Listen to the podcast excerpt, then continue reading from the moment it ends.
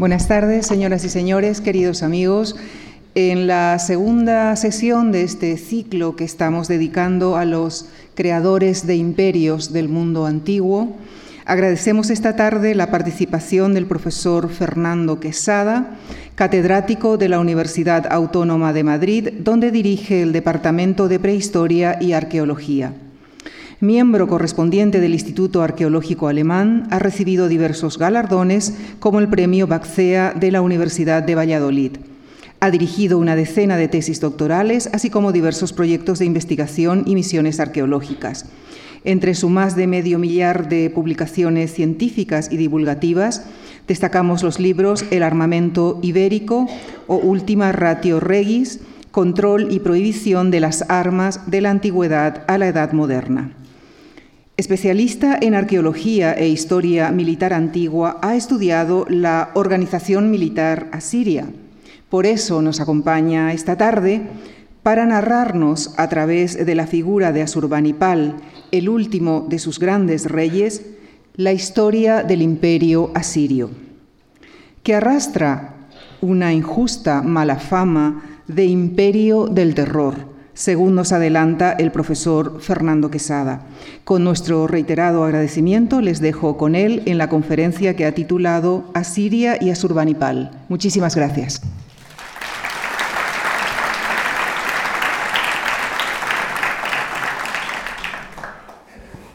Muchísimas gracias, buenas tardes a todos. Es por supuesto un verdadero placer estar aquí compartiendo un rato de, su tiempo y del mío con Asurbanipal y con el imperio asirio. Confío en que al final de la, de la clase, de la conferencia, eh, les resulte a ustedes tan apasionante como es para mí.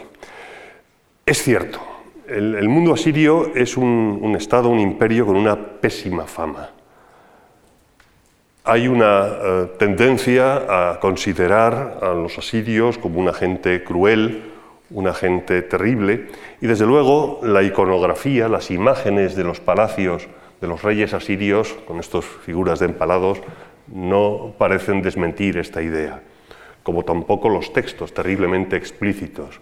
Asurnasirpal II escribía así sobre los seguidores de uno de sus enemigos derrotados. Erigí un pilar a las puertas de su ciudad, de la ciudad vencida, y desollé a todos los genjes que habían levantado contra mí. Cubrí el pilar con sus pieles, a otros los emparedé en su interior, a otros los empalé en estacas sobre el pilar, y a otros los dispuse empalados sobre estacas en torno al pilar, a otros muchos los desollé, con sus pieles cubrí las murallas, y a los jefes y funcionarios reales que se habían revelado los desmembré. Ciertamente con este em, comienzo, pues parece razonable pensar que efectivamente los asirios no fueran gente especialmente eh, atractiva o amable. Pero nadie en el mundo antiguo lo era. Otro de los eh, sanbenitos que se carga a los asirios es el de las deportaciones, como en esta imagen en la que vemos eh, vencidos, deportados con sus pocas pertenencias y sus animales de carga, abandonando su ciudad destruida para ser reasentados en otros lugares. Pero lo cierto es que las deportaciones en el mundo antiguo no las llevaron a cabo solo los asirios, también los egipcios, y junto a los castigos a súbditos sublevados o enemigos vencidos, tenían otras, mm, otros objetivos, repoblar otras regiones, reclutar soldados. Es cierto, solamente en los anales del reino neoasirio se han contabilizado en 250 eh, años más de 157 casos de, deportaciones que suman, según estos anales, más de 1.200.000 eh, personas. La más masiva, por ejemplo, la llevó a cabo Senaquerib, quien trasladó a 280.000 babilonios a Siria para acabar con la resistencia de la, ciudad. Aquí vemos esta escena de desollamiento de eh, los individuos. Fíjense con la parte de abajo, no consigo que funcione el... Bien, en la parte de abajo se, aprecia la caja torácica ya abierta después del proceso de desollamiento. Es cierto que por estas razones y por otras se ha caracterizado al asirio como un estado poco atractivo. En primer lugar, ya en el siglo XIX se hablaba de la inferioridad del arte asirio, muy mal arte, obras groseras, obras mezquinas, serviles, un arte pesado y agarrotado, se decía de él. Se añadía a eso la supuestamente inherente brutalidad y crueldad del Estado asirio, y finalmente hay también una asiriofobia bíblica, dado que eh, efectivamente sabemos que los reyes asirios en su proceso de expansión territorial, en el que llegaron a eh, conquistar eh, toda la costa de lo que era Canaán y luego serían los reyes los reinos de Judá y de Israel, deportaron sucesivamente en época de Tiglat-Pileser, en época de Salmanasar, poblaciones enteras judías a eh, la zona de la Gesira, en el norte de, lo que ahora es Irak, o incluso a, eh, al Elam y a la zona del, Irán. Y es por ello que, como dice la Biblia, el libro segundo de los Reyes, en tiempos de Pecar, rey de Israel, vino Tiglat-Pileser y tomó la Galilea, a cuyos habitantes deportó a Siria. Lógicamente, es comprensible que los judíos tuvieran cierta manía en sus textos bíblicos a los asirios y profetizaran y destruirá Yahvé a Asur y hará de Nínive un campo de devastación, árido como el desierto. Como consecuencia, sobre todo en los eh, em, eh, académicos y sabios del siglo XIX, principios del XX, por ejemplo en España, pues había una verdadera asiriofobia, como este catalán Casades en 1906 dio una conferencia en la que realmente decía, parece planear la maldición del Dios de Abraham sobre los desechos de la sanguinaria Siria, cumpliéndose aún la condena que decretó el Altísimo en hora solemne y que durará por los siglos de los siglos. Frente a esta tesis o esta manía anti-asiria, lo cierto es que bueno, pues unos tienen fama y otros cardan la, la lana. Veamos, por ejemplo, la paleta de Narmer un monumento o un documento egipcio fundacional, está fechado en torno al 3000 a.C., corresponde a la fase más antigua del eh, Estado egipcio, y sin embargo, en su eh, reverso, amplío el detalle, vemos cómo el faraón está presidiendo una ceremonia en la que los cadáveres decapitados de sus enemigos aparecen delante, tumbados en el suelo, su cabeza entre los pies y sobre la cabeza es posible verlo eh, aquí, sobre la cabeza los penes amputados de los jefes enemigos vencidos. Es decir, tampoco los egipcios, a pesar de esa cara amable que parece darnos su iconografía, eran eh, más que otra cosa que eran producto de su, de su, tiempo. Por ponerles otro ejemplo, podría poner muchos, esta otra escena del templo funerario de Ramsés III en Medinet Habu, vemos a un escriba egipcio contando esas extremidades, que son de nuevo penes cortados, resultados de la emasculación de los enemigos eh, derrotados. Se suele decir cuando se cita estos textos egipcios como disculpando que en realidad no se trata de crueldad gratuita, sino de contabilidad. El faraón ordenaba cortar las manos derechas de sus eh, enemigos o sus penes para que los escribas pudieran calcular las bajas que habían sufrido. Bien, si argumentamos así para el caso de Egipto, podemos argumentar exactamente igual para el caso de Asiria. Esta misma escena la tenemos aquí, las cabezas decapitadas y amontonadas de los enemigos de Asurbanipal y a la derecha unos escribas con sus cálamos contabilizando el número de enemigos vencidos. Quiero decir con esto que eh, Asiria no es esencialmente distinta a otros pueblos de la antigüedad en esa supuesta crueldad. Lo que es es quizá más expresiva o más expresa a la hora de representarlo en su arte, pero ya hemos visto que el caso de Egipto tampoco eh, es eh, suave, por así decirlo. Porque en realidad Toda esta supuesta crueldad o este ensañamiento deriva de la idea en la mentalidad asiria de que cualquier enfrentamiento con el rey de Asiria es un enfrentamiento con el dios Asur y con el dios Shamash. Rendí homenaje al poder de los grandes dioses y ensalcé para la posteridad las heroicas hazañas de Asur, tallando una estela con mi figura como rey. Los, asirios publicitaron sus actos de crueldad de manera muy explícita, pero eso formaba parte de un contexto ideológico muy definido que justificaba eh, estas acciones crueles como un castigo a la deslealtad de los súbditos rebeldes. La sublevación contra un rey asirio, como contra un faraón egipcio, era un acto contra la misma naturaleza del orden del universo y por tanto debía ser castigada con la mayor dureza. El dominio universal era una prerrogativa de los reyes de Asur, y la conquista de los territorios acabó siendo una suerte de cacería, hasta el punto de que a veces escenas de caza y escenas de guerra se superponen en el mismo plano iconográfico. En ambos casos, los animales salvajes, el toro, el león, o los rebeldes a la autoridad del rey, representan el caos del universo. Y ese caos ha de ser reducido al orden. No todas las figuras asirias son de guerra o de violencia. Los Lamassu, los toros alados, son genios protectores. Y a la izquierda, la figura de Gilgamesh, un antiquísimo rey sumerio, un antiquísimo rey de Uruk, es realmente eh, el epítome, el resumen de la idea misma del caos reducido al orden por la civilización del rey. Un león aparece aquí como un gatito sometido en manos de la figura civilizadora del rey, del fundador de ciudades. El rey asirio, en último extremo, es un Gilgamesh, es un garante del orden del cosmos a través de la civilización. Quien se enfrente a ello, sea un león, sea un toro, sea un rebelde elamita, se expone al más severo de los castigos. Y este cuadro, no voy a entretenerme mucho en él, pero es muy expresivo. Eh, una serie de reyes asirios, desde el reino antiguo, el reino medio y sobre todo el reino nuevo, que es el que nos interesa hoy, Asurbanipal es el último de los grandes reyes asirios, con las distintas justificaciones para la guerra que aparecen en los textos. ¿Y qué justificaciones dan esos textos?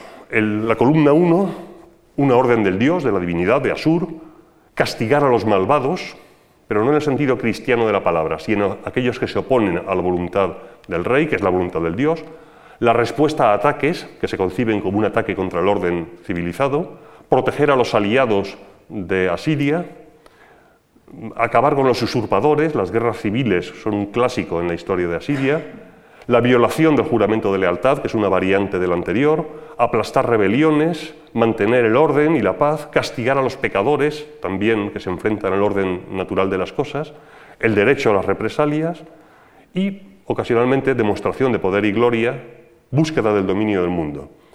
Siempre en los textos asirios hay una justa causa, una casa justa para la guerra, para la conquista.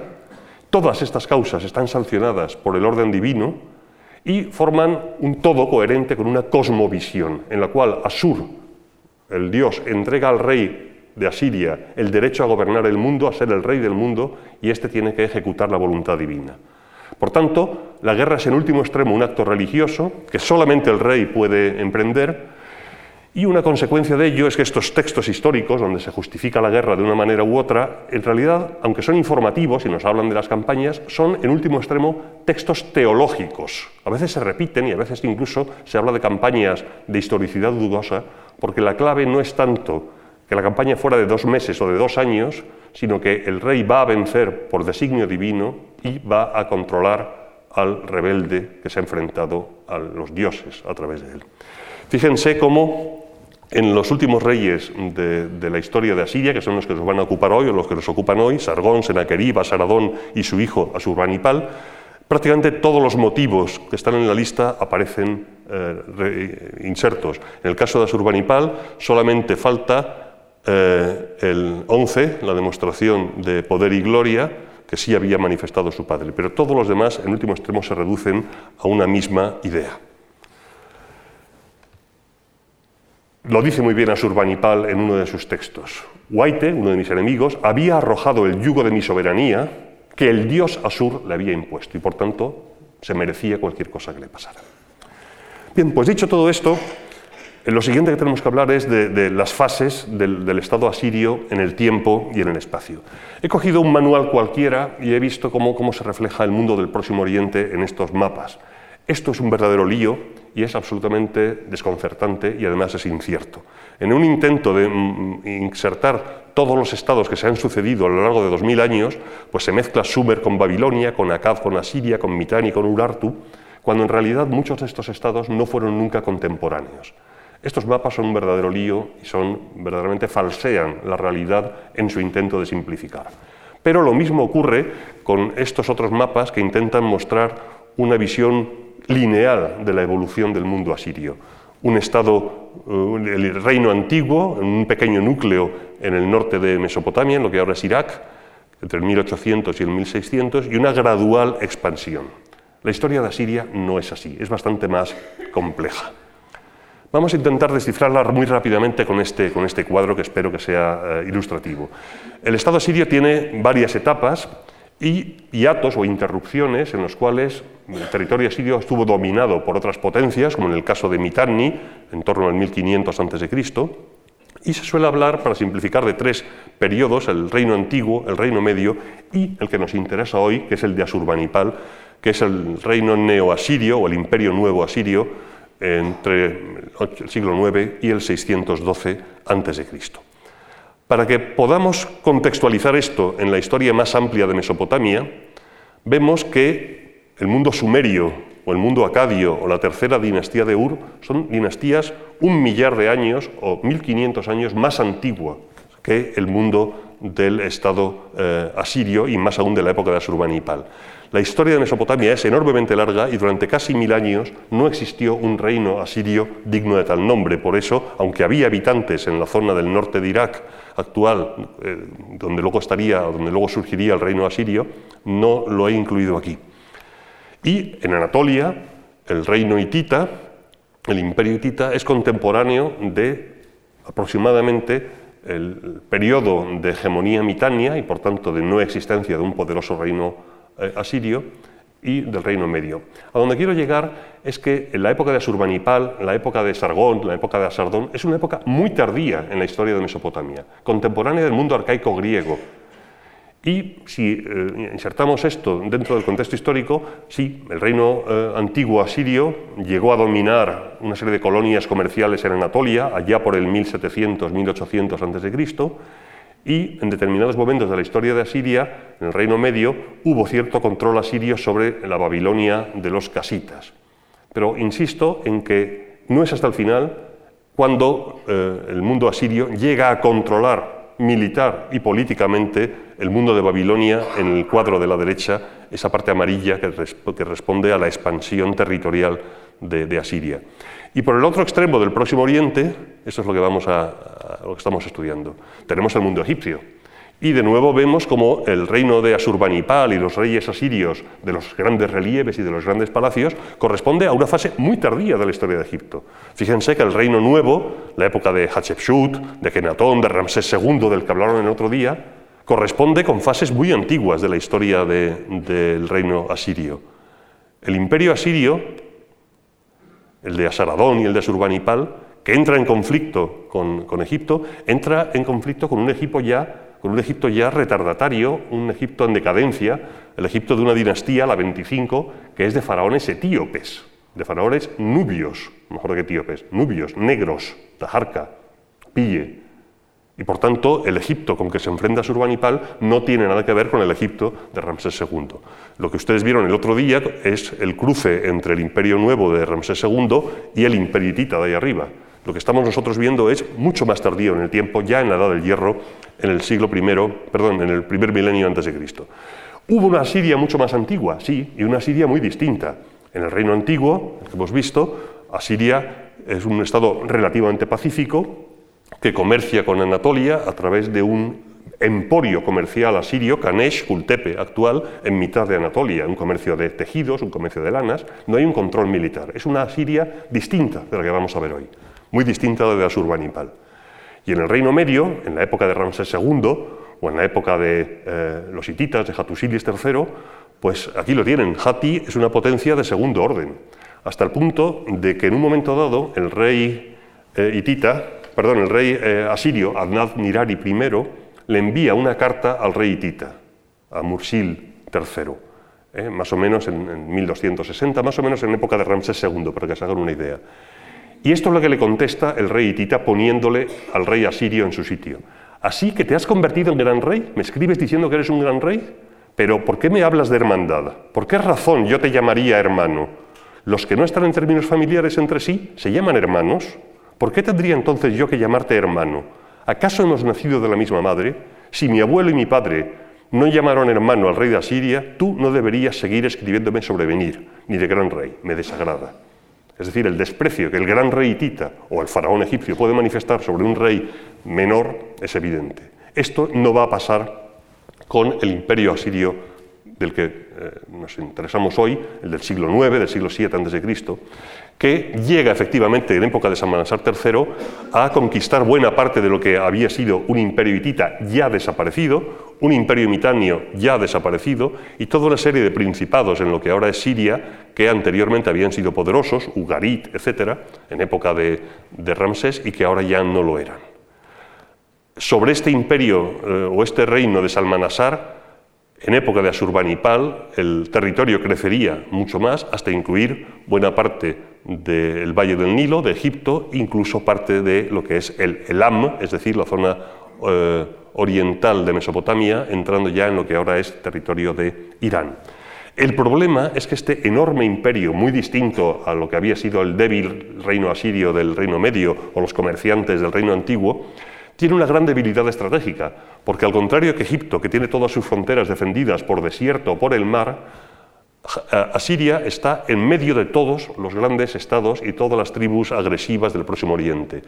Por el sur, los árabes em, nómadas, por el este, los elamitas y los medos, por el norte, el reino de Urartu, por eh, el Anatolia, los cimerios, por el sur, los egipcios, que siempre incordian. Y eso hace que eh, el, Estado asirio del Reino Nuevo se vea abocado a una carrera en la que si se para, cae. Es como andar en bicicleta y pararse. No le queda más remedio que seguir conquistando. Y eso, a la larga, será su perdición. Bien, este es el, contexto. Lo fundamental que hay que entender es que un rey asirio tiene una sede de su poder, y esa sede es su capital. Pero la construcción de un palacio o de un complejo palaciego es mucho más que un edificio de residencia, es una parte de, eh, ejercitar la función de la realeza. El palacio que tenemos aquí de Asurbanipal en Nínive es uno más de una serie de complejos palaciales que aunaban defensa, ostentación y prestigio, edificación de arsenales para la fabricación de armas, el factor religioso con templos, archivos, administración y almacenes.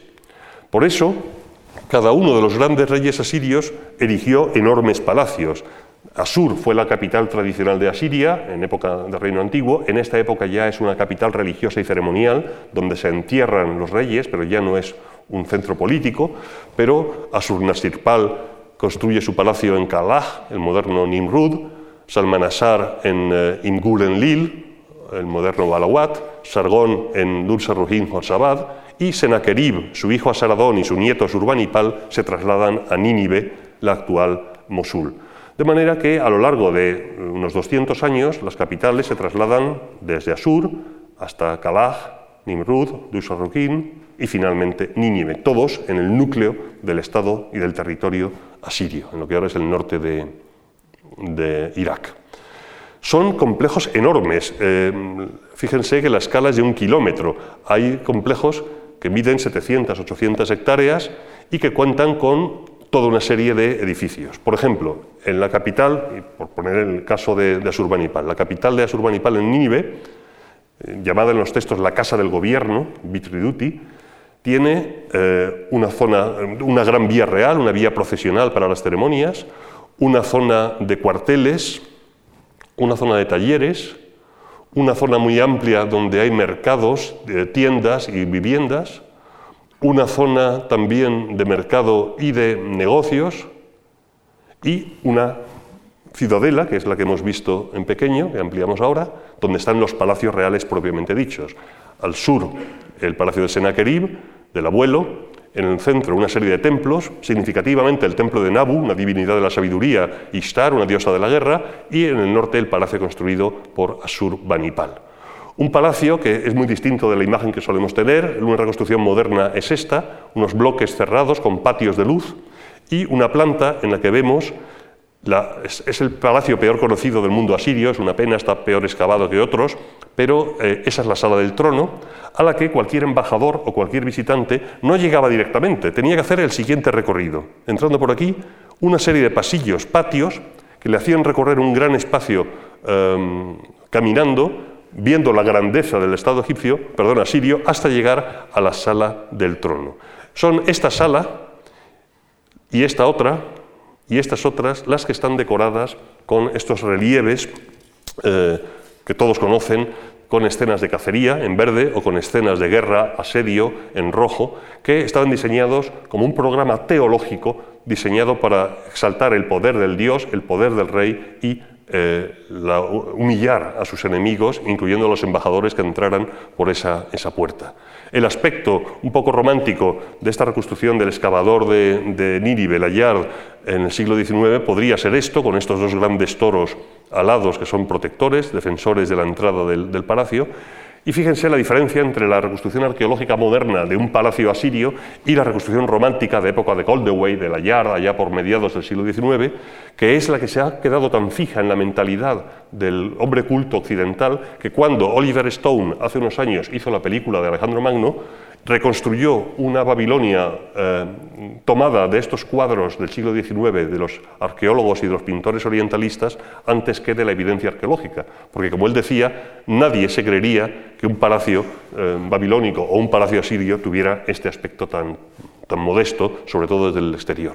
De ahí estas reconstrucciones románticas y la perpetuación de las mismas en el cine de Hollywood actual.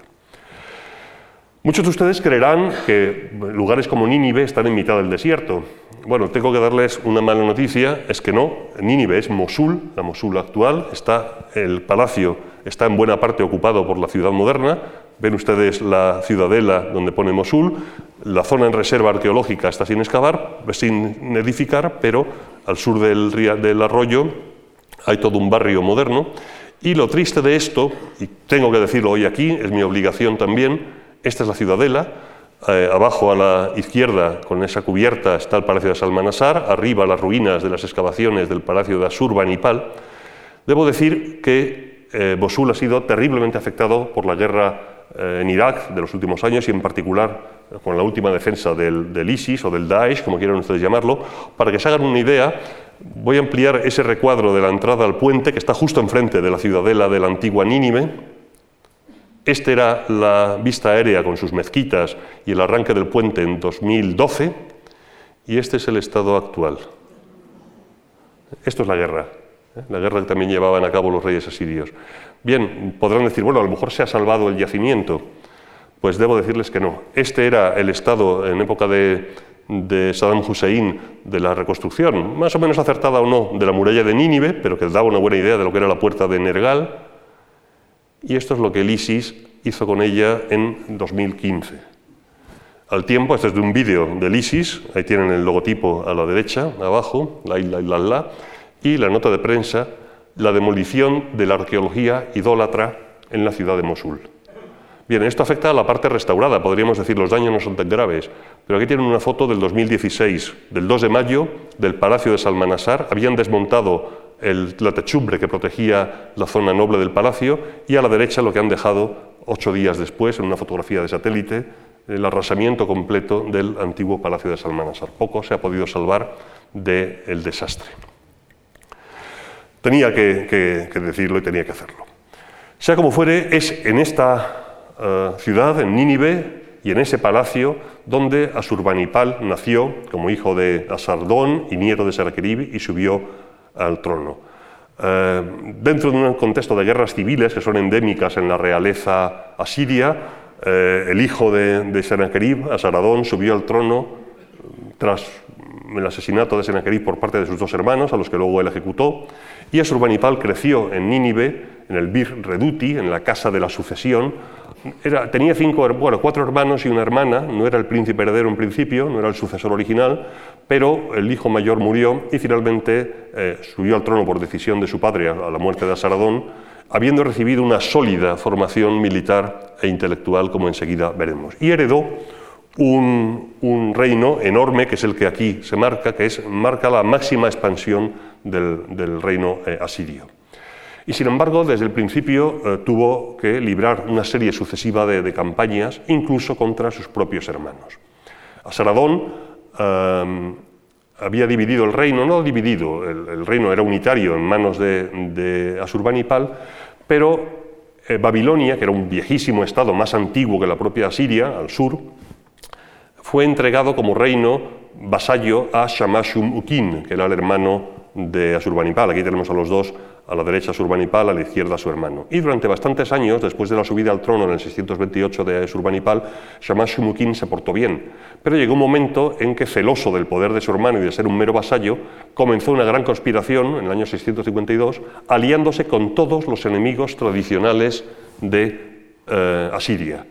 Los propios babilonios, siempre buscaban siempre su independencia perdida, los medos de Irán, los árabes y los pueblos del país del mar del sur, los amurritas de, Siria, y eh, Babilonia fue siempre una, espina clavada en el costado de Asurbanipal y de los reyes anteriores y de los reyes eh, posteriores, hasta el punto que eh, Asurbanipal, una de sus más importantes campañas militares, fue contra su propio hermano, que acabó con un asedio de dos años de la ciudad de Babilonia, que fue una úlcera en el corazón del imperio, costando unos recursos terribles, la muerte en el incendio del palacio de Shamash Shumukin y la sustitución de, su hermano por un gobernador, mm, sometiendo a Babilonia a un régimen mucho más duro, lo que a la larga, en pocos años, en tres décadas, llevaría a la destrucción del imperio asirio, como veremos en unos minutos junto con las campañas en Babilonia, cuyo resultado vemos aquí, les he mostrado antes un detalle con la, cabeza de, la, pila de cabezas de los eh, enemigos asirios, muchos de ellos, del rey, y la contabilidad de las armas capturadas. A la derecha, no se ve aquí en la imagen, está el carro del rey, del rey Asurbanipal, supervisando la entrega de botín y de prisioneros. Junto con eh, las campañas de Babilonia, otras de las campañas más importantes de, Asurbanipal fueron con Egipto. En realidad Egipto aparece aquí como una parte del imperio, en realidad era más bien un estado vasallo donde gobernaban desde hacía tiempo estos reyes, estos faraones cushitas ¿eh? de la 25 dinastía, Pille, Tajarca, que eran mm, negros del Sudán, que habían conquistado Egipto que primero se declararon vasallos del rey asirio, pero que luego empezaron a apoyar sublevaciones de los pueblos fenicios, de Israel, del reino de Judá, de las eh, ciudades fenicias de Biblos, de Tiro, de Sidón, en lo que ahora es el Líbano, hasta que Asurbanipal heredó este problema de su padre a la muerte de Asardón y decidió tomar cartas en el, asunto. Como dice eh, la Biblia, hablando eh, de los judíos y del reino de Israel, te apoyaste en Egipto una caña rota que clava y traspasa la mano del que se apoya en ella. Eso es el faraón para los que confían en él. Efectivamente, Egipto, pese a sus ínfulas de gran potencia, ya no lo era y eh, Asurbanipal atacó Memphis, atacó la capital de Egipto en el delta, la saqueó y aquí vemos cómo uno de los, eh, sus zapadores están demoliendo las murallas de la ciudad, mientras que los enemigos descienden la rampa desde la puerta. Y fíjense en este detalle, los rostros de estos egipcios no son rostros eh, semitas, son rostros negroides, porque corresponden a las tropas eh, nubias del rey Tajarca, que era el faraón en ese momento de Egipto. Fíjense el detalle del guerrero asirio que lleva la cabeza del comandante nubio de la guarnición y del zapador asirio que está demoliendo las murallas para que no puedan volverse a sublevar contra el rey.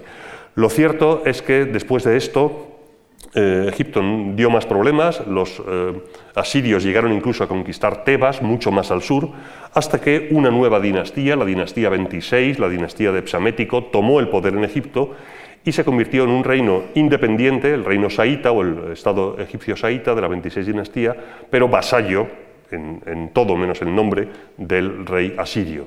Pero contabilizar Egipto como una parte territorialmente hablando del reino asirio es quizá exagerado. Pero sin duda el enemigo más persistente de Asiria en época de Asurbanipal fue el Elam, la frontera montañosa con los Zagros y con lo que ahora es el, Irán. Mientras que Egipto pudo ser controlado con el reinado psamético, los eh, judíos y los eh, fenicios fueron sometidos, en el AM eh, hubo una serie de campañas muy duras que me dan la oportunidad de enseñarles algo sobre la forma en que los asirios representaban estas escenas que hemos visto que son históricas y teológicas. Este es un friso narrativo de casi seis metros de largo que representa la batalla del río Ulay entre Asurbanipal y los elamitas, los reyes o el rey del reino del, Elam. Y el panel está lleno de cientos y cientos de figuras que tienen una perspectiva espacial de izquierda a derecha, la batalla se desarrolla de izquierda a derecha y luego de derecha a izquierda, y también eh, una eh, perspectiva em, espacial de arriba a abajo, es decir, los distintos registros marcan distintas zonas de los acontecimientos y del campo de, batalla. Lo curioso es que en, este panel que habla de una batalla y de una campaña concreta, en la parte de arriba, en esa esquina que ven en el registro superior, que está muy fragmentario, hay una escena de otra campaña que no tiene nada que ver, que es la campaña contra Babilonia. ¿Por qué hace esto el, artesano, el artista, bajo las órdenes del rey asirio? Porque en realidad la realidad del dominio eh, del rey sobre el mundo supera los límites del espacio y del tiempo y por tanto la realeza eh, ejerce su poder de manera universal y por eso el que la campaña en un momento dado sea contra el Elam o sea contra Babilonia se pueden yuxtaponer y juntar sin que el contenido básico sufra. Esto desde la perspectiva nuestra no tiene mucho sentido. Pero lo que me interesa ahora es enseñarles cómo narra, en este aparente batiburrillo de figuras, cómo narra el, eh, artista la, escena.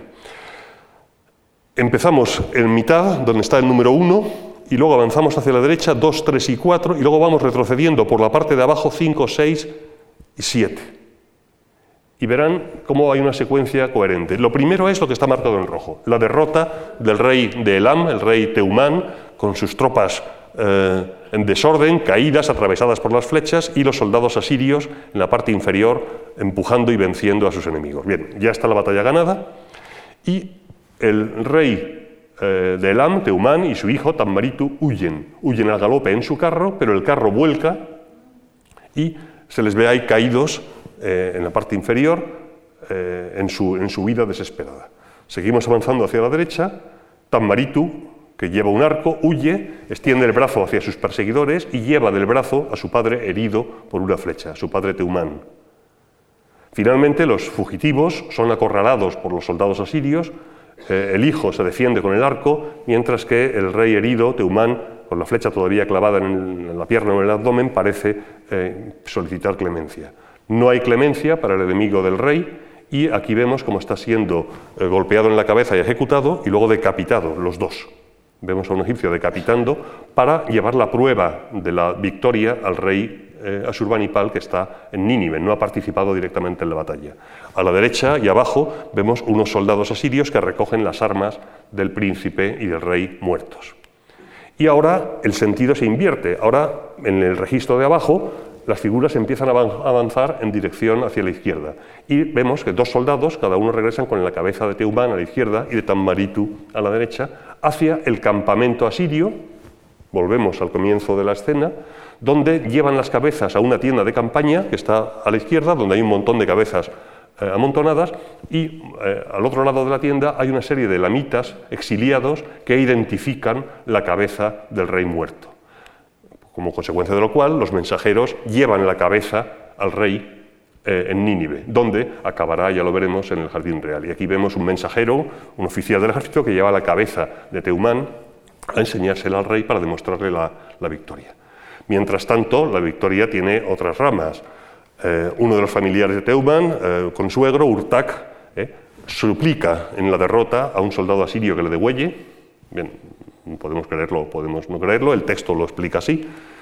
Y otro de, los oficiales elamitas, Ituni, está a punto de ser decapitado, ven a la izquierda el asirio que levanta, le sujeta por la cabeza, le va a decapitar, y lo que me interesa es que vean cómo en, señal de culpa y reconocimiento de la derrota, el elamita está rompiendo con una espada su propio arco.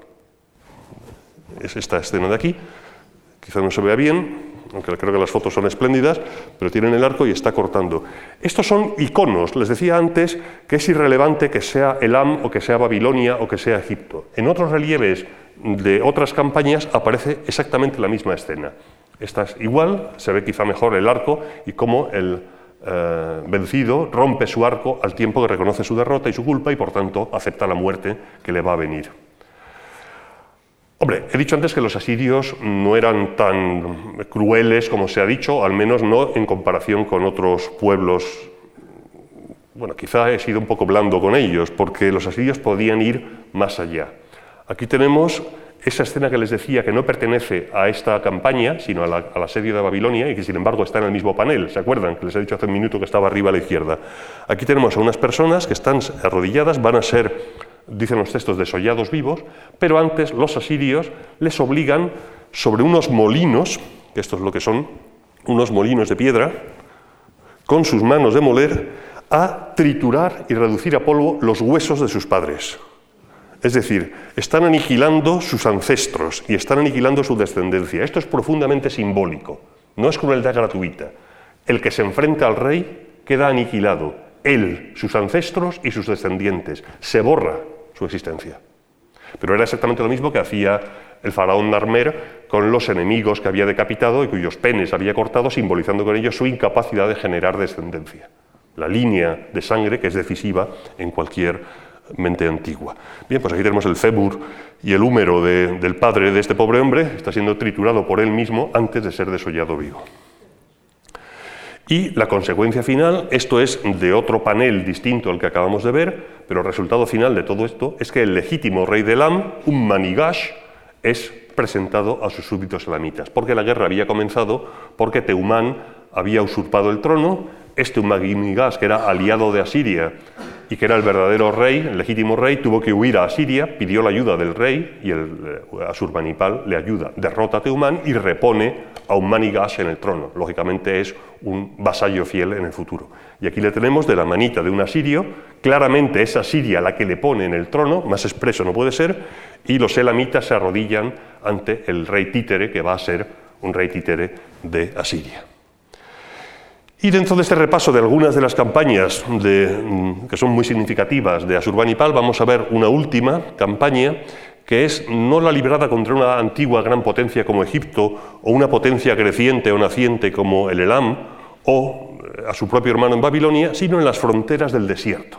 Aquí los asirios luchan contra un enemigo nómada, totalmente distinto, no tienen ejércitos regulares, y aquí vemos con una precisión etnográfica tremenda cómo los asirios, que están a la derecha, persiguen a estos nómadas que van montados en dromedarios. Fíjense cómo van los dos en el dromedario, uno de ellos se vuelve para disparar, otro herido está a punto de caer y en el mismo friso ya ha caído, el que estaba cayendo es como un cómic, ha caído, el eh, otro grupo, vamos, el otro dromedario sigue al galope huyendo de los asirios que vienen por detrás hasta que finalmente ellos también son vencidos, caen, están en el momento de caer. Aquí el artista se permite una libertad, sobre todo en el, tratamiento de los animales, que es maravillosa, la, eficacia, la capacidad de observación de un arte que a mí me parece de un arte de primerísimo nivel. El resultado de esta campaña contra estas nómadas no es la destrucción de una ciudad, sino es la quema de las chozas, de las pobres tiendas de campaña de los beduinos, de estos árabes. Aquí tienen los esqueletos en llamas de las tiendas ardiendo, los cadáveres al pie y en la parte de arriba uno de ellos colgado boca abajo de su propia tienda de campaña para ser desollado vivo mientras estos otros están siendo ejecutados o esclavizados. Es lo que ocurre a quien se enfrenta con el rey de Asur. En época de Asurbanipal no todo eh, fueron sublevaciones o campañas, hemos visto contra Egipto, contra la propia Babilonia, contra el Elam, contra los árabes, pero hay regiones que ya estaban dominadas desde faraones, perdón, desde reyes anteriores, Urartu, etcétera, que fueron relativamente pacíficas, Judea, y me voy a entretener solamente en el caso de Chipre, que es un caso muy interesante, porque Chipre forma parte de la esfera política em, asiria, aunque no está ocupada militarmente. En Kition, en una ciudad del sur de Chipre, se encontró esta estela de Sargón II, ya en el siglo VIII a.C., lo que demuestra el, predominio asirio en la región, y Chipre es un recurso estratégico clave, porque Chipre es Kipros, es la isla del cobre, y todas las armas, todos los utensilios de bronce necesitan como materia prima básica el cobre y el estaño. El estaño en parte viene de Anatolia, el cobre viene de Chipre, por tanto es un territorio vasallo por completo de eh, los reyes asirios. En esta inscripción un poco más tardía de la estela de Sargón, es una inscripción del padre de Asurbanipal, Asaradón, dice que ha reunido a los reyes de una serie de sitios, de Judea, el reino de Gaza, el rey de Biblos, Fenicio, y luego cita el rey Aquestor de Idlaion, Filágoras de Gizroi, Kisu de Salamis, Etuandros de Pafos, Eresu de Solos, Damasos de Curios, Admetos de Támasos y Dioniso de Cuarjadas. Todos estos son los reyes de las distintas capitales en que estaba dividido Chipre en este momento y varios de ellos tienen nombres griegos, porque efectivamente Chipre en este momento tiene una fuerte población de origen griego y estamos en el siglo VII a.C., estamos en pleno arcaísmo griego, estamos en la época de Safo, estamos en la época de Arquíloco de Paros, estamos en la época de Tirteo, es decir, de un mundo griego ya reconociblemente precursor del mundo griego eh, clásico. Y sin embargo Chipre, con esta población griega, es vasallo del rey de Hatti, incluso, como se ve en esta, en esta figura de terracota de un santuario chipriota, los nobles chipriotas visten a la asiria y se dejan barba a la moda asiria, como es eh, obvio en esta, en esta, imagen de época de, de Asurbanipal. Bien, hemos visto cómo son los asirios, cuál es su concepción del, del universo, que les da derecho a gobernar, quién era Surbanipal cuando vive, cómo era su palacio y su centro de poder, cómo desde ese palacio ejerció su conquista de un imperio, cómo representa, cómo, eh, cuál es la imagen del poder en los, en los, palacios asirios, en los centros de poder. Eh, los estudios recientes demuestran que, que las paredes eh, tienen una disposición de los temas muy cuidadosa según los salones y según las estancias de escenas de campañas militares y de represión, a otras más íntimas, pasando por otras de motivos estrictamente religiosos, con el árbol de la vida. Las escenas más crueles, las más duras, están situadas donde pudieran amilanar a los visitantes y a los embajadores extranjeros. La, ostentación de crueldad era una expresión de realpolitik. ¿eh? Debía servir para demostrar la inutilidad de la resistencia frente al rey de Asur y, por tanto, para ahorrar sangre asiria y enemiga en campañas venideras. ¿Cuáles son los elementos críticos de la, imaginería? En primer lugar, la imagen del rey en un carro. La importancia del carro hablaremos de ella en unos minutos. Un carro que puede ser ceremonial, como en este caso, con un parasol, eh, presenciando la entrega de cautivos babilonios, o un carro de guerra, o un carro de caza. Da lo mismo. Si debajo de ese carro, en lugar de un león, estuviera una elavita, el concepto iconográfico sería el mismo, victoria y poder del rey sobre las fuerzas caóticas de la naturaleza salvaje, de los nómadas árabes, de los eh, díscolos elamitas o del toro o del, león. En segundo lugar, las escenas de caza.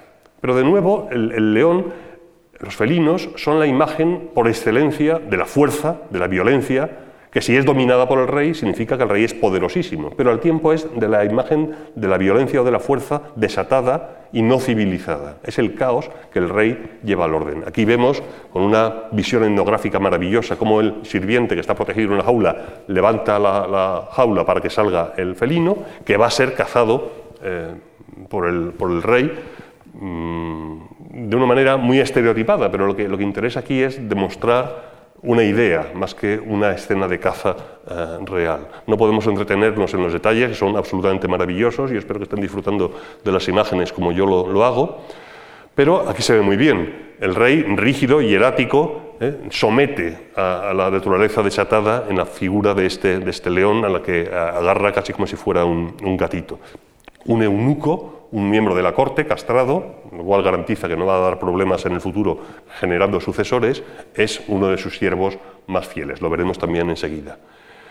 La maravilla con que los eh, artistas eh, asirios captan la naturaleza es, eh, apabullante. Mm, no pueden permitirse alegrías con la figura del rey, que es rígido y erático, es la imagen del poder. En cambio, sí se pueden permitir una observación terriblemente aguda de, lo que ocurre cuando se daña la espina dorsal o los pulmones de una fiera, como en el famoso relieve de la leona herida, dañada la espina dorsal, o este otro león que vomita sangre herido en los, en los pulmones. Esta es la imagen que la pintura orientalista del siglo XIX, es la época de Alma Tadema en Inglaterra, de eh, eh Jérôme en, Francia. Bueno, pues eh, Arthur Brickman convierte esta cacería, que es casi teológica, en un espectáculo de gladiadores, ¿eh? en la imagen del siglo XIX de este tipo de cacerías. No tiene nada que ver con esta, con esta imagen. Porque finalmente el rey, ante los cuerpos de los leones muertos, liba, realiza una ofrenda a los dioses, a Asur y a Istar.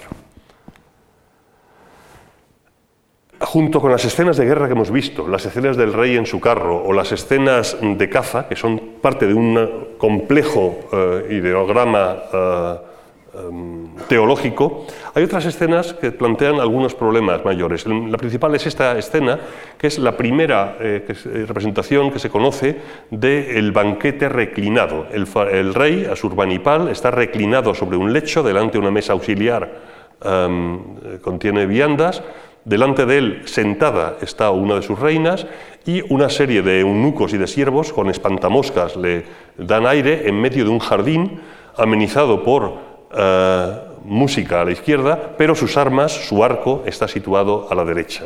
La Biblia recoge ya, en esta época del siglo VIII, eh, la aparición del banquete reclinado y se arrellanan en sus lechos y comen corderos del rebaño y becerros sacados del establo, los que vocean al son del arpa inventándose como David instrumentos musicales que beben el vino en copas. Parece que el profeta Amos ha, visto una escena de ese tipo. El, banquete reclinado entre las aristocracias y las realezas se está extendiendo por todo el Próximo Oriente.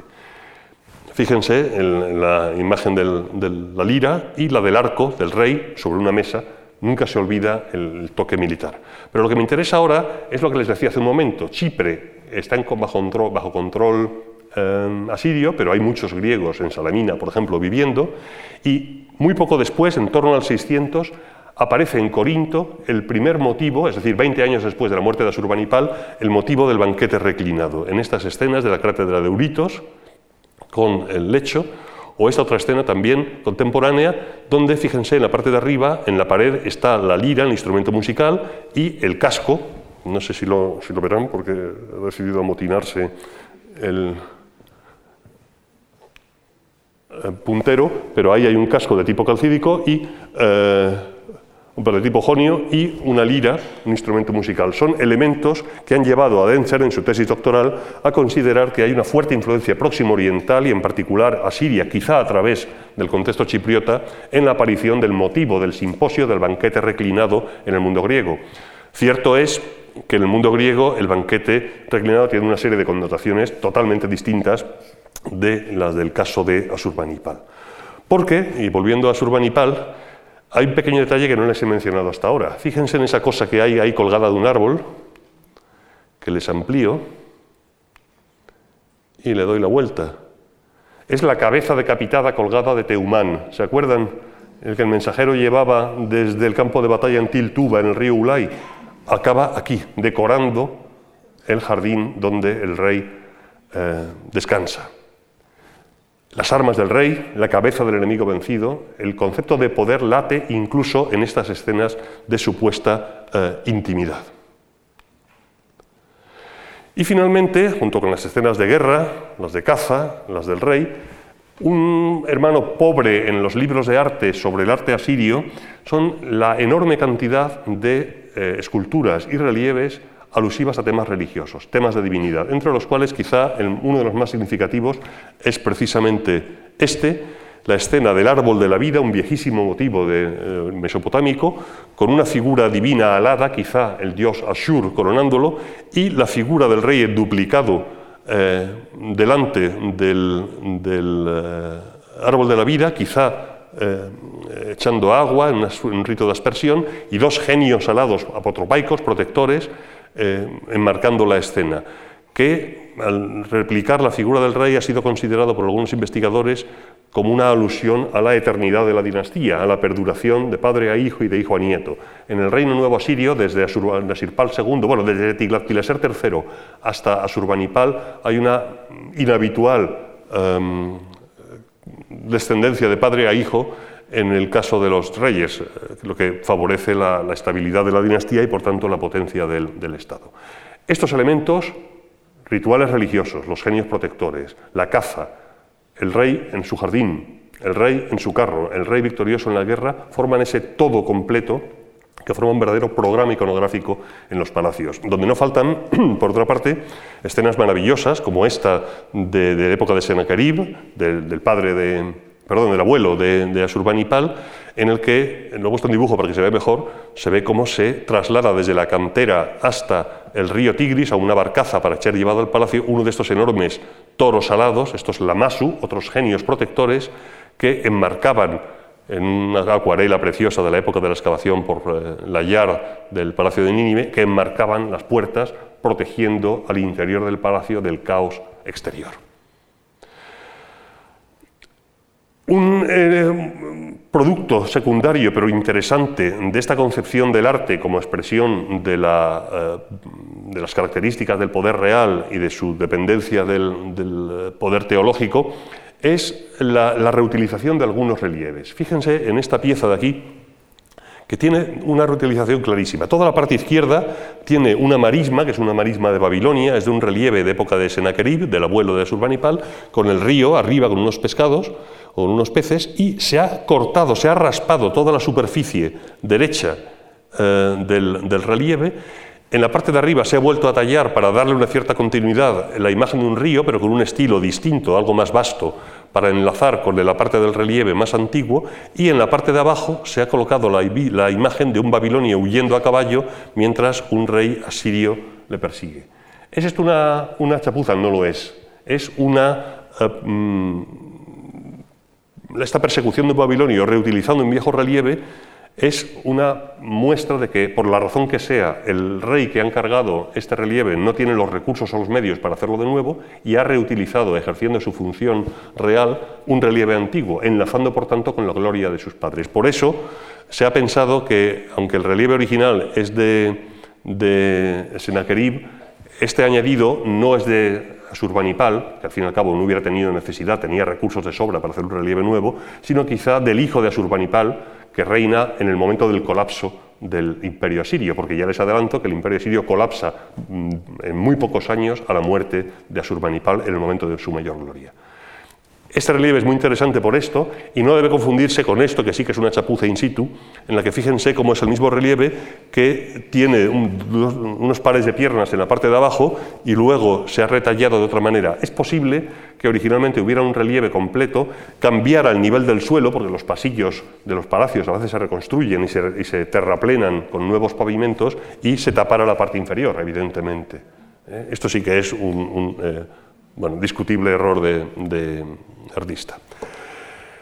Otra cuestión de la que quería hablar es de los instrumentos del poder. Hemos hablado del rey, de sus campañas, de su imagen de poder, pero ¿cuáles son los instrumentos que utiliza? Son muchos. Voy a resumir algunos muy rápidamente. En primer lugar, el ejército, que es la, base del poder de la realeza eh, asiria y que está representado en todos estos relieves y en muchos textos.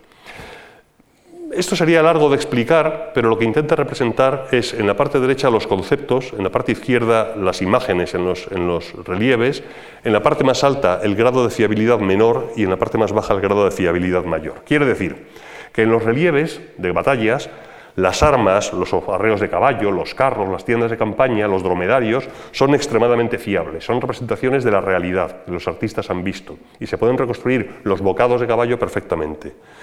Las tácticas militares, eh, el aspecto de las fortalezas, pues hombre, son menos realistas, están un poco más estereotipadas, pero también son bastante fiables. Pero a medida que subimos en la pirámide, eh, la, estrategia de las operaciones no se puede deducir de los relieves y desde luego los resultados, que por definición son la victoria del rey, pueden ser absolutamente ficticios, porque hubo derrotas de los reyes asirios que lógicamente no aparecen reflejadas. En los textos que acompañan a estos relieves o en los anales de los reyes, pasa lo mismo.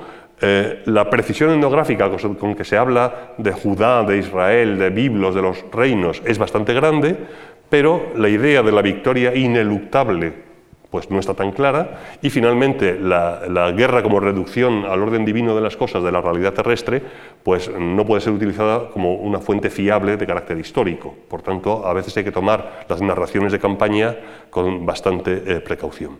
Dicho esto, por tanto, las imágenes de los soldados y del ejército asirio en los relieves, desde época de Ashurnasirpal II, a comienzos del Reino Nuevo del siglo IX, hasta época de Asurbanipal, son espléndidas, son maravillosas y para un especialista en armas, bueno, pues yo podría echar aquí una hora, de hecho lo hago en clase, explicando solamente uno de estos relieves. No se preocupen, no lo voy a hacer, pero eh, explicar el ejército asirio llevaría, ya digo, mucho tiempo. Básicamente es la transición de un ejército de leva, de ilku, es decir, un ejército eh, a tiempo parcial, donde se recluta de ser necesario para una campaña las tropas que hagan falta, a la aparición en época de Tiglat-Pileser III, a partir de mediados del siglo VIII, de un núcleo profesional del ejército, que incluye tropas de carros, tropas de caballería, zapadores, una infantería de línea, que se puede complementar en caso necesario, eso sí, con levas. eh, como ser el Shabsharri, levas provinciales, o el Dikut Mali, levas de emergencia en caso desesperado. Los tipos de soldados nos permiten hablar de infantería ligera, cuerpos de arqueros, cuerpos de infantería pesada, pero como esto es precisamente mi especialidad, no voy a abrumarles o aburrirles con ello. Pero los relieves no solamente nos muestran, junto con los epígrafes, las categorías de tropas y las tácticas, sino la existencia de los arsenales reales, el ejército permanente, casi profesional, que se está creando en el siglo VIII, que nunca había existido antes en Asiria, donde se fabrican y se prueban los arcos y las flechas, como se ve en este relieve, la existencia de tropas especializadas, como estos nadadores que, eh, inflando con su propia boca odres de oveja, eh, los usan como flotadores para cruzar ríos como tropas anfibias de asalto, para asaltar ciudades a través de los ríos, se ve eh, esta escena con bastante asiduidad. Y por poner dos ejemplos que me parecen especialmente significativos, eh, en primer lugar, hemos hablado antes del papel del carro en, la imaginería del rey. El carro es un símbolo de prestigio y es un símbolo de guerra a la vez, por excelencia. Los carros asirios más antiguos eran vehículos muy ligeros, como este que llevan dos eunucos, decorados con cabezas de caballo en el timón, eh, que se podían llevar a hombros, pesaban unos 40-50 kilos. Eran parecidos a los carros egipcios de la misma época, de época de Ramsés II, carros livianos. Sin embargo, la gran novedad de época de Ashurbanipal es la aparición de carros verdaderamente monstruosos, con ruedas de un metro y pico de diámetro, con hasta cuatro personas eh, sobre ellos, armados con eh, corazas de bronce, cascos de hierro.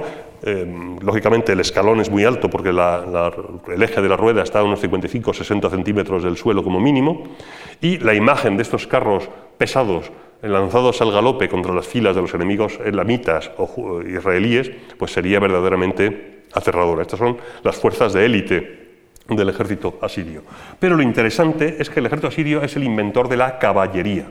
Claro, eh, en estos vehículos que acabamos de ver, para tener dos combatientes y un portador de escudo, hace falta una auriga y cuatro caballos, más todo lo que cuesta fabricar el vehículo.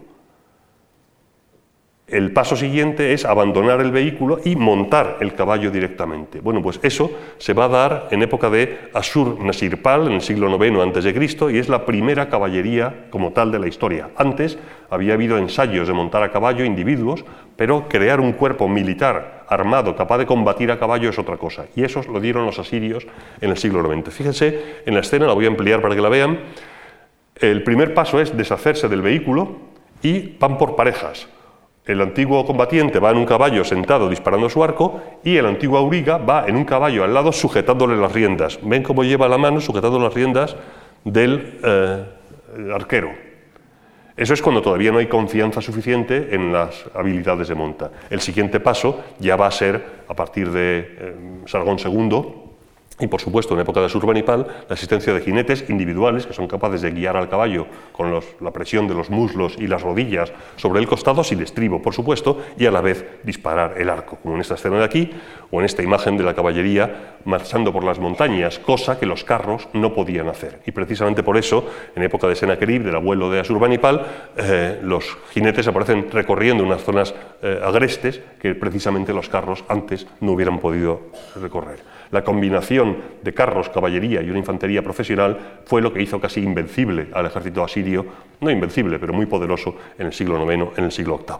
Junto con estas nuevas armas, la guerra de asedio es la otra gran especialidad del ejército asirio, no solamente el asalto, eh, prendiendo fuego a las puertas, como ven a este combatiente que se protege la cabeza con un escudo levantado, mientras que con la otra mano lleva una antorcha con la que intenta prender fuego a la puerta de madera, mientras otras tropas asaltan con escalas, sino sobre todo con máquinas de asedio, como arietes, lo ven ahí a la derecha, protegido por un mantelete.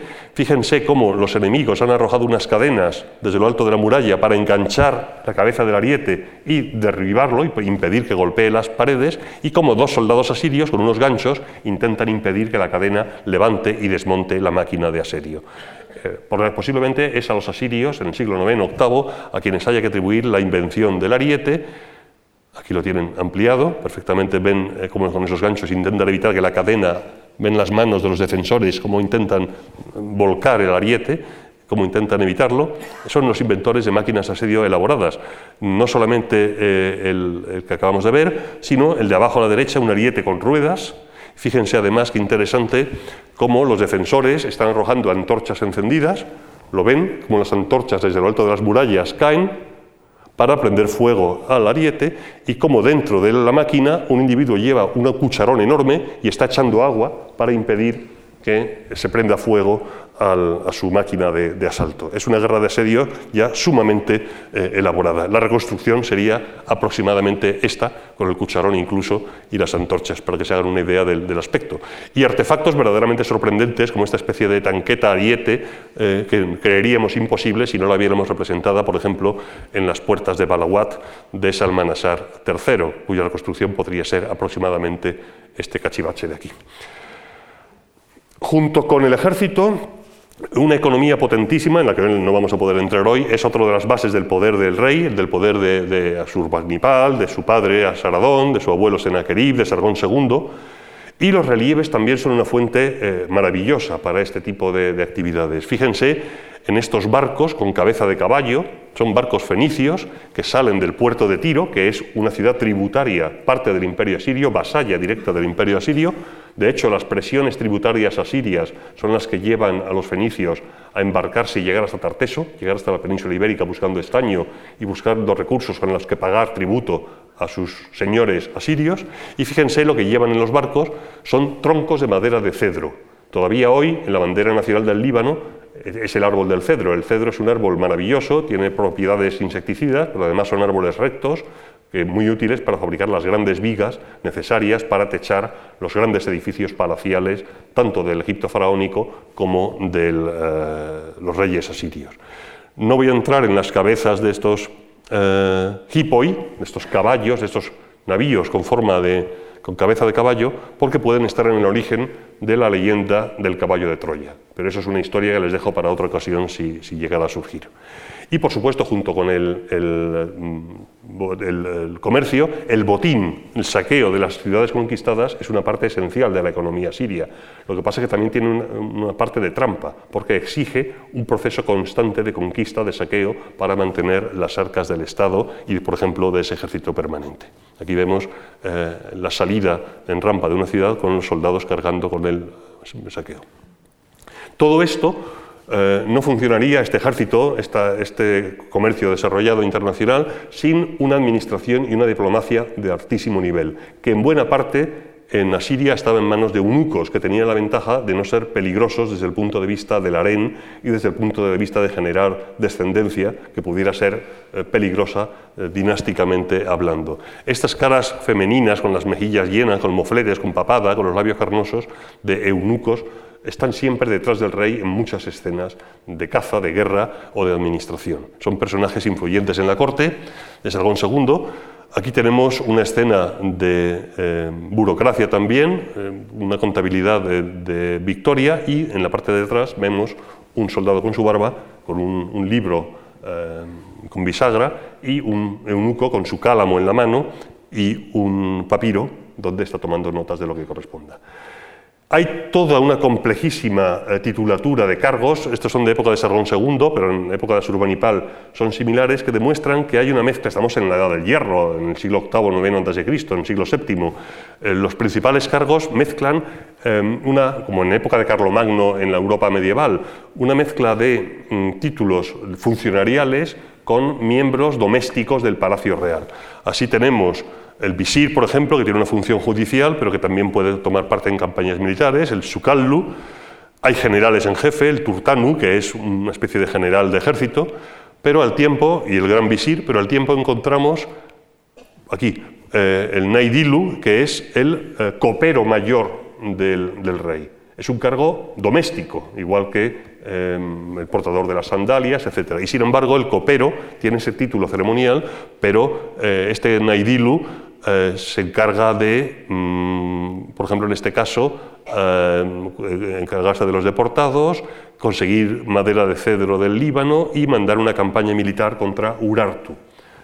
El entramado de la administración asiria lo voy a dejar aquí, pero que lo que me interesa recordar es que es extremadamente complejo, que tiene elementos arcaicos y elementos entre comillas, modernos y que es lo que permite que funcione el complejísimo sistema militar, el sistema de los grandes palacios de varios kilómetros de, extensión donde hay toda una serie de, de, actividades mucho más allá de la residencia real y una diplomacia de altísimo nivel.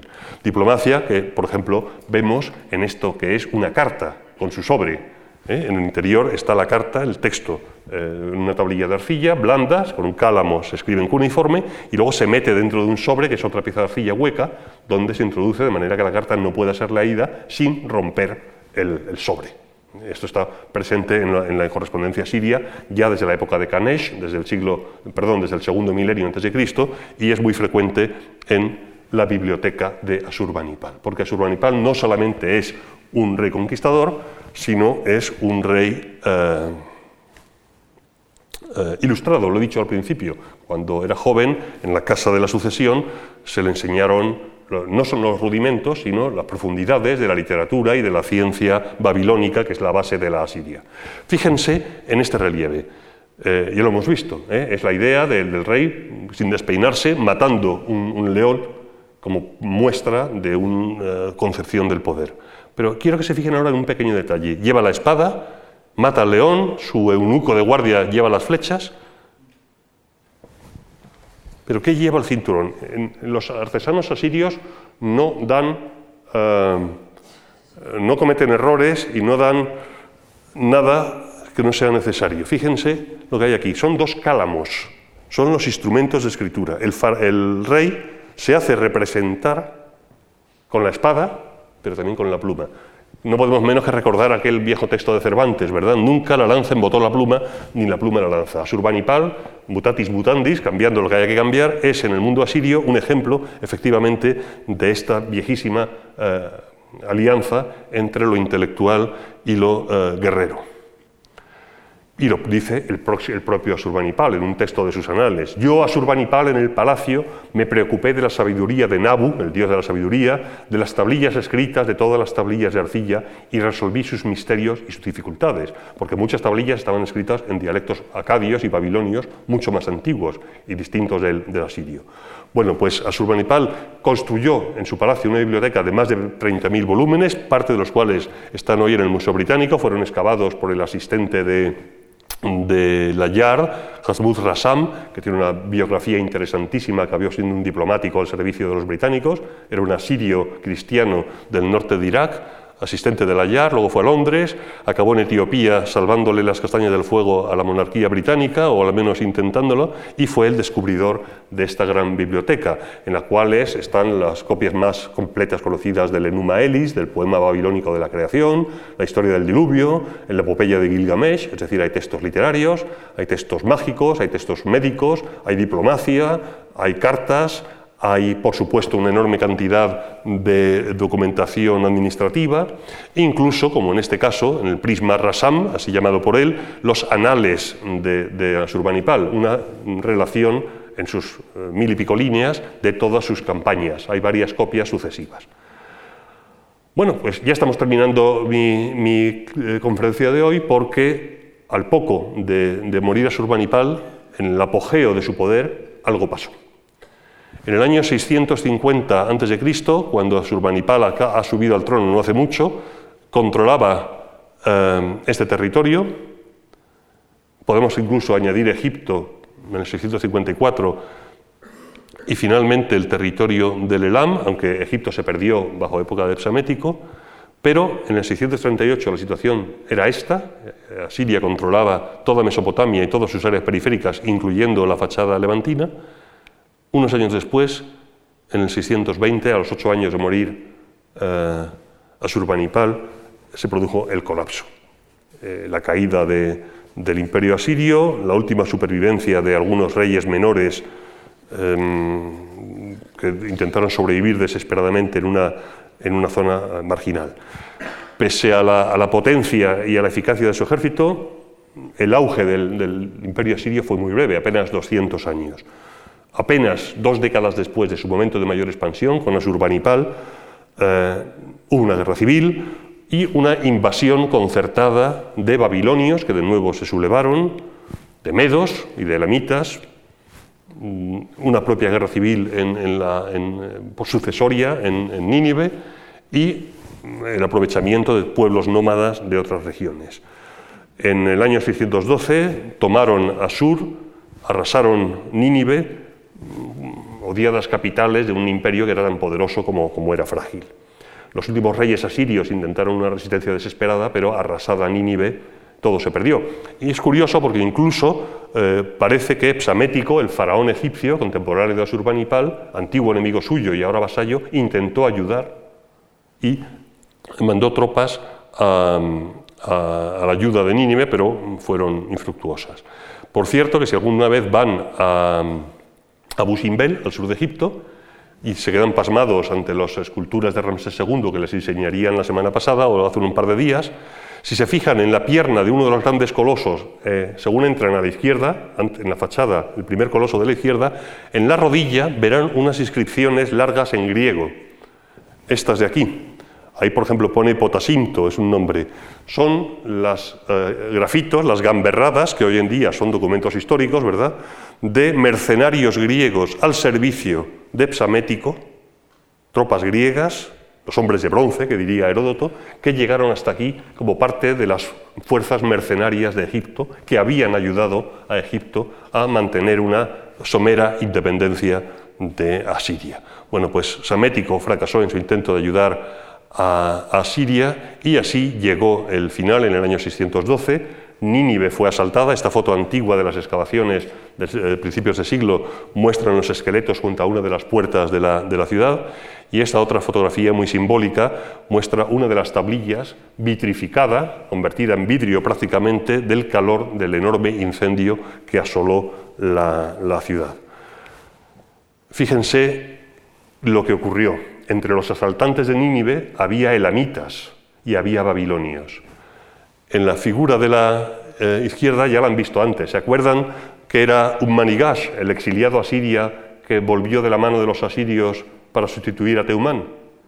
Cuando llegaron los elamitas y quemaron Nínive, le destrozaron la cara. Eso no es un daño causado por el tiempo, es un daño con un cincel para destrozar la cara de un rey odiado, considerado un títere de Asiria. Cuando cae Nínive, en el 612, no hacía 30 años que había sucedido esta guerra, y el rey fue el rey percibido por los elamitas, ahora conquistadores como extranjero, fue borrado. Y fíjense a la derecha, la imagen de Asurbanipal también ha sido replicada cuidadosamente por los asaltantes del palacio. Más interesante aún, en esta imagen no solamente se ha picado la cara y el cuerpo de Asurbanipal, sino que la mano con la que dominaba al león ha sido, la cola del león ha sido repicada. Ahora el rey ya no domina al caos, el rey ya no domina al león es la venganza definitiva. Y esa venganza quedó muy bien reflejada en la Biblia. Tus pastores, rey de Asur, están dormidos, tus grandes caídos, y tu pueblo se dispersa por los montes sin quien haya quien le congregue. Tu ruina no tiene remedio, espantoso es tu desastre. Cuantos lo oigan batirán palmas contra ti, porque sobre quién no pesó sin tregua su maldad o tu maldad. Es decir, los, profetas bíblicos ahora pueden hacer suya las viejas profecías y ver que efectivamente eh, Nínive se ha convertido en un campo de soledad mustio collado. El tratamiento que los asirios habían dado a tantas ciudades conquistadas fue el que recibió Nínive, que en pocas generaciones fue olvidada. Y así el imperio asirio desapareció hasta que a mediados del 19 las excavaciones de la Yar, de Botal, de Coldaway resucitaron con su traída de estos Lamassu al Museo Británico, donde todavía están, una breve asiriomanía que oscila desde entonces entre la consideración de Asiria como una cultura esencialmente maligna y cruel, que ya hemos visto que no lo es, y una admiración por su arte.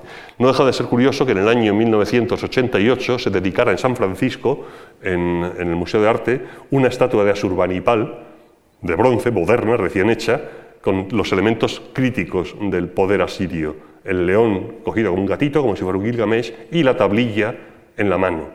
La tablilla, que en cuneiforme, eh, dice lo siguiente hoy en día, Paz en el cielo y en la tierra, paz entre los países y las ciudades, paz eh, para los habitantes de todas las tierras. Poner esto en una tablilla de Asurbanipal, el gran conquistador, no deja de ser eh, irónico, pero demuestra que los asirios modernos, que hoy en día son muy citados por el calvario que están sufriendo en el norte de Irak a manos del ISIS, han tenido en Estados Unidos el dinero de dedicar una estatua, digamos, reivindicando la figura del gran rey. Lo cual me resulta un poco extraño, porque como estamos ahora mismo llegando a una época iconoclasta de nuevo, en la que Fray Junípero Serra es convertido en un asesino y la estatua de Colón eh, está siendo desmontada del Parque de Los Ángeles, pues no me extrañaría que ahora los iraníes o descendientes de los elamitas protesten, digan que Asurbanipal era un genocida y exijan el desmonte de, la estatua de San Francisco, no lo sé. Pero en todo caso, espero haberles mostrado el retrato de una civilización con luces y sombras, con unas caras interesantísimas, una civilización notable que merece ser eh, estudiada, con la que yo he disfrutado mucho preparando esta clase y espero que hayan ustedes disfrutado con ella tanto como yo. Muchísimas gracias.